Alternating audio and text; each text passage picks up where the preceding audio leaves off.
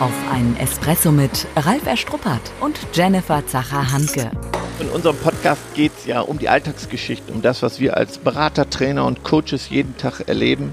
Das Wichtigste auf den Punkt gebracht und deswegen die Espresso-Länge. Dann kriegst du heute somit deine eigene Bohne, deine extra Bohne. Der ist doch beratungsresistent. Sprichst du von dir? Danke. Nein, das, manchmal rutscht mir das so raus, so ein Gedanke, wenn ich jemandem einen Tipp geben will und Mhm. denke, weißt du was, dafür nehme ich doch sonst Geld. Jetzt habe ich so gut gemeint, sagt ihm das. Ja. Und dann habe ich das Gefühl, weißt du was, das nutzt nichts, hat gar keinen Sinn, bringt nichts. Lass es sein. Mhm. Der ist beratungsresistent. Ja. Der setzt das eh nicht um. Kenne ich genauso. Denke ich auch manchmal. Das ist doch ein echt von Herzen kommender, gut gemeinter Tipp. Und du hast das Gefühl, du prallst vor so eine Wand. Somit sind wir heute bei Beratungsresistenz. So, und du hast gefragt, ob ich von mir spreche. Sprechen wir erstmal über das Thema. Was ist denn damit überhaupt gemeint? Es ist ein bisschen mehr als nur die reine Unternehmensberatung, sondern Ja, es sind Tipps, die, sag ich mal, in Anführungszeichen von jedermann kommen können. Ne? Ob es ein Kunde ist, der einen Mhm. Ratschlag gibt, einen Hinweis gibt. Das kann innerhalb des Teams sein, dass jemand sagt, ne, ich schau doch mal dahin, mach das doch mal anders, probier doch mal aus. Ne? Und wo dann vielleicht schon die Stirn gerunzelt wird. Es kann auch im Privaten sein, es kommt jemand nach Hause zu dir und sagt, wow, ganz schön voll bei dir oder wirkt unordentlich. Na, also es gibt ja ganz, ganz viele verschiedene Facetten. Also an unsere lieben Hörer da draußen, es geht nicht nur um die Berater, die ins Unternehmen kommen und gute, vielleicht manchmal auch teure Tipps geben, sondern wirklich um Feedback, Impulse von außen, die gut gemeint sind, wo man Verbesserungspotenziale ansetzen kann. fällt mir jetzt spontan ein, da gab es eine Situation, dass jemand total genervt war vom Kollegen, der regelmäßig sagt, täglich sagt, mach's lieber so, mach's lieber so, mach's mal so. Ne, ist besser, wenn du es so machst, schieb's mal nicht so bis dahin, dann kann ich es besser wegziehen und so. Mhm. Und der war völlig genervt von dem. Das so, wieso klingt so ein Besserwisser? Ja. Mhm. Mhm. Okay. So finde ich ist es aber auch, wir haben uns ja unterhalten und wir haben ja beide eine ähnliche Erfahrung diese Woche gemacht. Wir Mhm. waren halt eben in einem Tagungshotel unterwegs und uns sind ähnliche Sachen halt eben aufgefallen und haben Hinweise gegeben Mhm. und hatten das Gefühl, dass sie überhaupt gar nicht willkommen sind. Ja, weil dann gleich kommt ja, aber. Mhm. Und so wird es ja auch bei dem Kollegen sein am Schreibtisch, ne, wo es heißt, ja aber, ja aber was hast du denn, ist doch genug Platz. Mhm. Warum soll ich das denn anders machen? Dass man automatisch halt eben so ein bisschen in, in Abwehrhaltung geht, dass man sich schon angegriffen fühlt. Woran liegt das? Weiß ich nicht. Ich fühle mich auch oft angegriffen. Ich Na, ich finde, ich finde, es liegt ja schon an der Art und Weise daran, wie man Rückmeldung gibt. den, da kann es dran liegen. Ich glaube, dass das bei mir oft ist, dass ich sofort überprüfe, stimmt das oder stimmt das nicht. Also ich gucke sofort, ob das stimmt. Stimmt das? Und dann sage ich, das stimmt gar nicht. Kann ich nachweisen. Mm, Es ist ja nur losgelöst davon, ob es stimmt oder nicht stimmt. Na, es geht ja nicht um die Wahrheit an der Ich? Stelle. Nein, aber ich merke, dass ich es für mich nicht annehmen kann in dem Moment. ja, ja, merkt man Und- jetzt ja auch in unserer Diskussion. Und dann, na gar nicht, noch gar nicht losgelegt. Und dann gucke ich erstmal, ob das, was zum Beispiel als Kritik kommt, ob das stimmt. Und ich habe oft auch ein Ja, aber auf den Lippen. Und Mhm. jetzt frage ich mich als Profi, kriege ich es ganz anders hin als zum Beispiel privat. mhm. Aber, Aber es fängt ja schon aber mit ich kenne das, wollte ich Mhm. nur mal sagen. Ich spüre das in mir auch. Ja, aber es fängt ja schon mit dem Ja, aber an, auch wenn du es nicht aussprichst oder auch wenn es jemand anders nicht ausspricht, aber wenn man es ja denkt. Das stimmt. Ich Man finde, es sieht es mir ja- übrigens an, merke ich. Ja, Gut, definitiv. dass wir jetzt einen Podcast machen. ja. Nein, ich finde, es geht ja nur darum, wenn jemand anders Mhm. überhaupt halt eben eine Rückmeldung gibt, einen Impuls gibt, egal ob das jetzt stimmig formuliert ist in einer Ich-Botschaft oder ob es doch halt eben eher ne, in einer Du-Formulierung ist, dass man erstmal überhaupt bewusst hinhört, was der andere zu sagen hat. Ja, ich komme trotzdem noch drauf zurück. Du hast ja gefragt, warum das so ist. Mhm. Die Frage habe ich eben gar nicht richtig beantwortet. Mhm. Ich glaube, dass man enttäuscht ist. Das kann, ja, Liebesentzug so früher, ne? war das bei Eltern manchmal Liebesentzug. Da Mhm. konnte man ganz schlecht mit umgehen. Das sind so kindheitliche Traumata, die eine Rolle spielen können im privaten Kontext. Aber sehr generell, das ist das, was du meinst, dass man ja schon so gemocht werden will. Und wenn man eine Mhm. Rückmeldung gibt, also wir haben es ja jetzt auch mit ähm, einer Agentur gehabt, wo wir zusammengearbeitet haben und wo wir ja schon immer gute ne, Verhältnisse auf Augenhöhe halt führen. Und ich glaube, dann sind die Menschen ja einfach so, so enttäuscht oder überrascht, wenn sie von ihrer Perspektive aus das Beste geben, dass man dann doch nicht so zufrieden Ja. ist, wie man sich das wünscht. Und ich glaube, bevor man dann diese eigene ja, Sache in Frage stellt, dass man das dann eher halt eben abwehrt und sagt, ach, die anderen, die sind ja komisch oder sind die auf einmal penibel oder hm.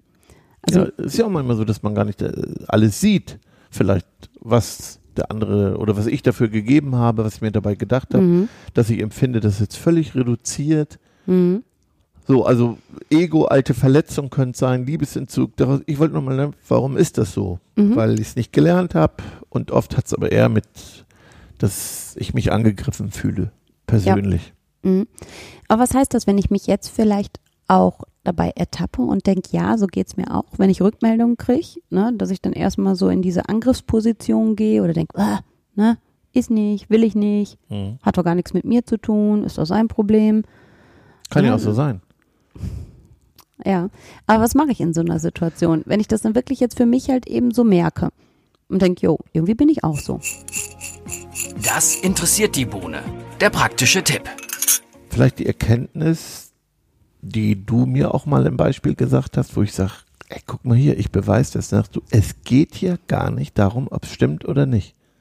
Und Ich für mich ging auch. es darum, es ging, und das ist nochmal wichtig, es geht vielleicht gar nicht um Wahrheit, sondern es geht ja erstmal um den, Mhm. es geht nicht um Wahrheit, es geht für den, der es äußert, ist es erstmal seine Wahrheit. Genau. So. Und da wünsche ich mir natürlich, vielleicht auch in deine Richtung gesprochen, erstmal so Empathie auch für den anderen. Ne, gar nicht zu sagen, ist nicht so oder ich habe das geprüft und mm, mm, ist doch anders, na, sondern erstmal zu verstehen, warum der andere das überhaupt halt eben so äußert. Und dass man halt eben auch merkt, wenn so eine Äußerung kommt, wenn ich versuche, sie anzunehmen, dass es ja in jedem Fall immer ein Geschenk ist. Also es kann subjektiv sein und es geht nicht darum, die Wahrheit zu finden, die es nicht gibt, sondern Mhm. du gibst den Tipp sozusagen mal in den Moccasins erstmal zu gucken, wenn es für ihn so ist, Genau. dass man guckt, Mensch, warum ist es vielleicht für den so, den, Ja, der es äußert oder die? Ja, und ich finde, man kann es ja schon versuchen, halt eben auch, auch aufzulösen an der Stelle. Na, da geht es nicht um eine Diskussion um das richtig oder falsch, aber schon halt eben empathisch für den, der es äußert, zu sein und dankbar dafür zu sein, dass überhaupt jemand was sagt. Mhm. Das finde ich ist ja immer so dieses Geschenk. Na, es gibt so viele Menschen, die sich denken, oh, das hätte ich mir anders gewünscht oder finde ich total ätzend oder das habe ich total vermisst.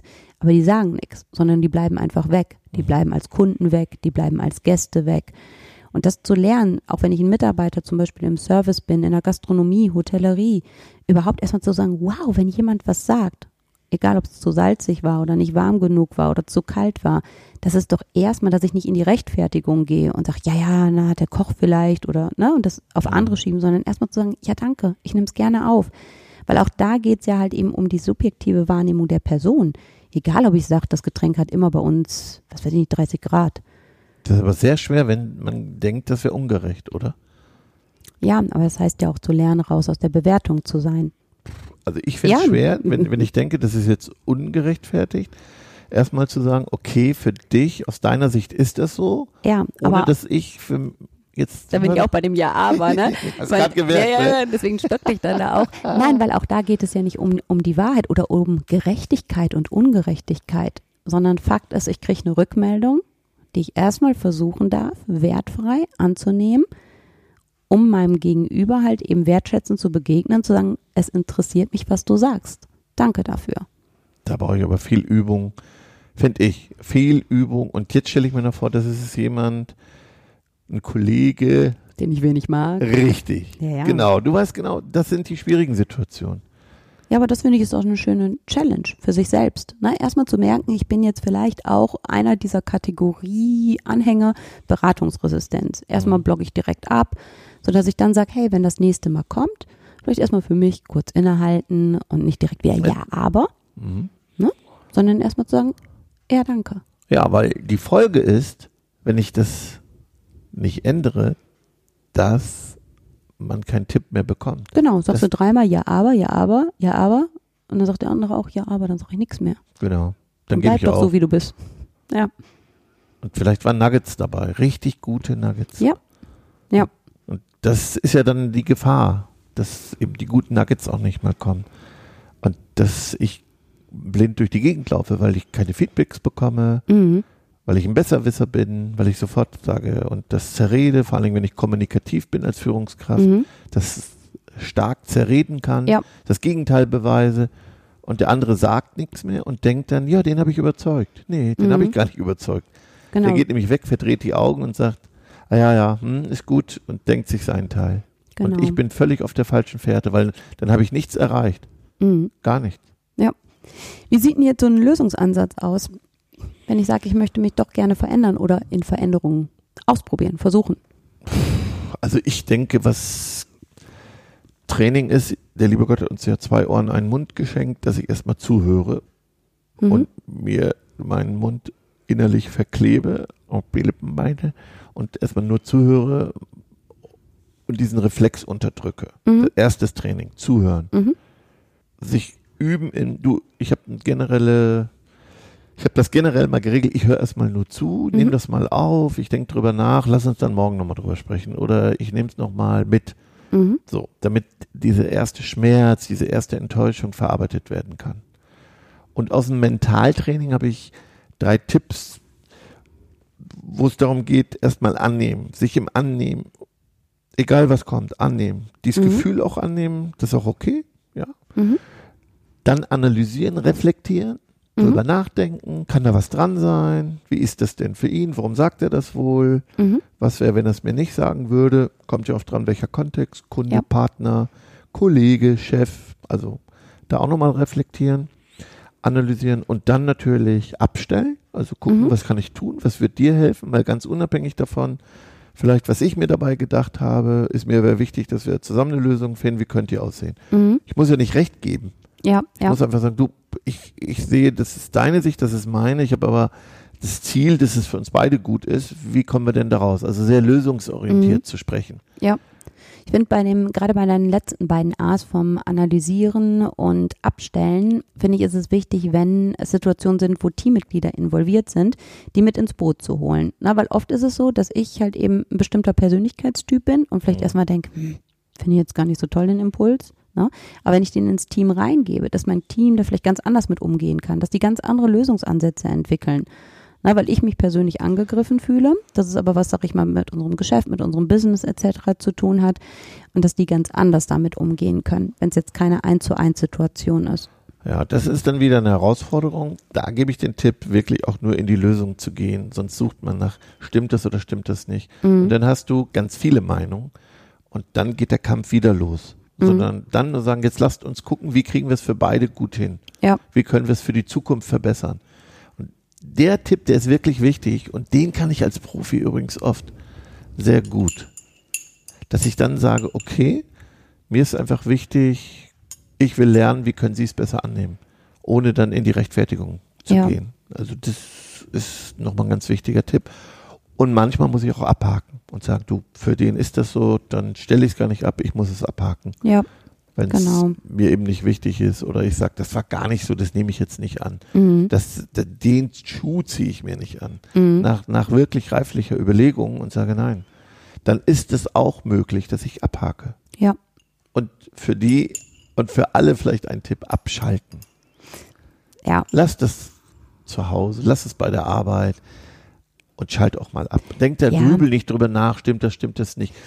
Aber bei dem Aufhören. Abschalten finde ich ja generell, oft gibt man ja vielen Dingen viel zu viel Raum und Energie, Ja. die gar nicht sein müsste. Ne, dass man sich über etwas ärgert und denkt, wo ich sage, komm, Ja, ich leide ja bei sowas. mach einen Punkt hinter. Aber ich leide bei sowas extrem. ja, weiß Aber, ich. ja, aber ich glaube, das Begeisterer, also je Natürlich, mehr ich klar. begeistern kann, oft leide ich dann auf der anderen Seite. Das ist der Preis, den ich auch dann gelegentlich dafür zahle. Ja, aber da hole ich dich dann ja auch gelegentlich gerne immer wieder mal runter. Genau. das stimmt. Da bist du konsequent. Aber du schreibst mir ja auch eben, das ist der Begeisterer. Das kriege ich ja auch, das Lob und Feedback von dir. Natürlich, du bist der Begeisterungsexperte. Ja, Also, Dankeschön. So, Espressobohnen. Nach dem Espresso ist vor dem Espresso. Die Zusammenfassung. Die drei A's nochmal von mir.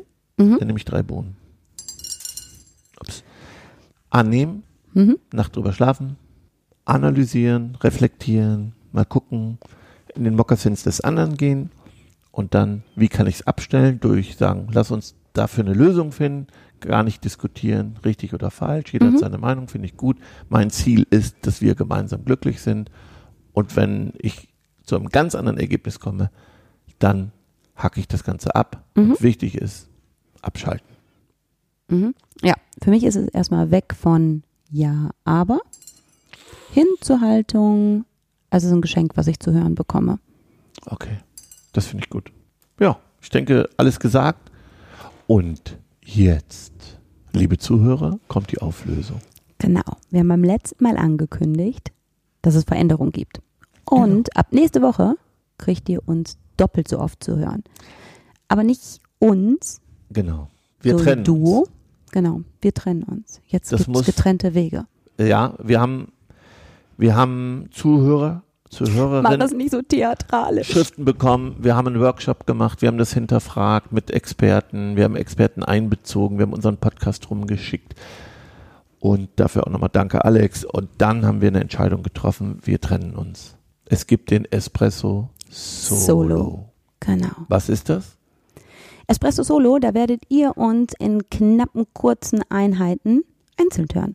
Das heißt, ihr genießt Ralf oder mich, ein über die andere Woche. Mhm. Aber für all diejenigen, die jetzt schon ganz schockiert sind, uns gibt es natürlich jede zweite Woche weiterhin im doppelten Espresso.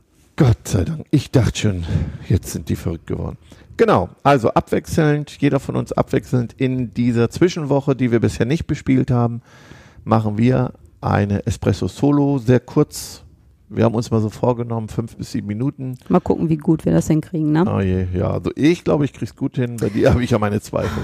Das lassen wir jetzt mal so stehen. Ich habe ja heute gesagt, so nach 45 Minuten fällt dir auf, dass du bisher zu viel gezählt hast. Naja gut, wollen wir mal gucken, ob du das ohne mich hinkriegst. Ich versuche mich nicht beratungsresistent zu zeigen, sondern stelle mir hier meine iPad-Uhr auf fünf bis maximal sieben Minuten. Ich werde dich vermissen.